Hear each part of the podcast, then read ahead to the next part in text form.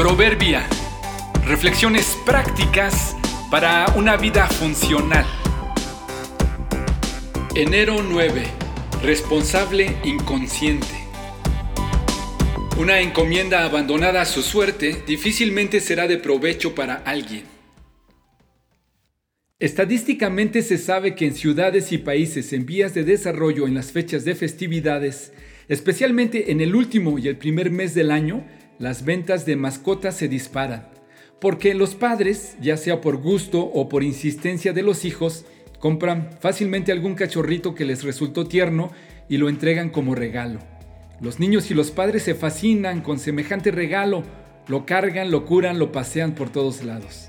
Todo parece ir bien mientras el perrito es pequeño, sus travesuras provocan curiosidad, pero en cuanto comienza a crecer y se vuelve destructivo y desobediente, Comienzan también los problemas y es difícil encontrar a algún responsable que quiera limpiar sus desechos, bañarlo y pasearlo.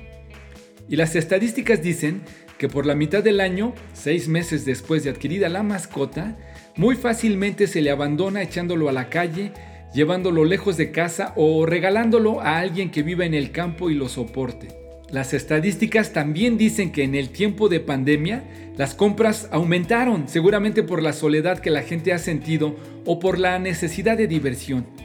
Pero desafortunadamente los abandonos también crecieron, quizá por la incapacidad de poder estar fuera de casa y por la impaciencia que genera el encierro. Los perritos abandonados bien pueden ser un reflejo de nuestras causas, nuestros compromisos y encomiendas. Es realmente fácil emocionarse y decir que sí, Comprometerse sin pensar en las consecuencias.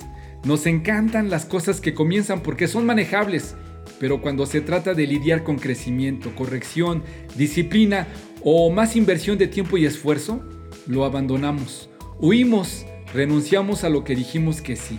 Pero la verdad es que una encomienda abandonada a su suerte difícilmente será de provecho para alguien y probablemente termine siendo una carga para otros.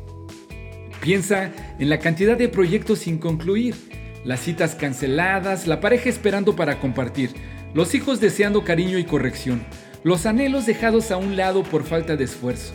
Siempre hay una justificación para la irresponsabilidad. ¿Lucharemos por sacar adelante nuestras encomiendas? ¿O dejaremos que alguien las adopte y se enorgullezca de ellas? ¿O incluso, quizá, que se vuelvan una carga para otros? Es mejor no decir nada que hacer promesas y no cumplirlas. No dejes que tu boca te haga pecar y no te defiendas ante el mensajero del templo al decir que la promesa que hiciste fue un error. Eclesiastés 5.5 y 6a.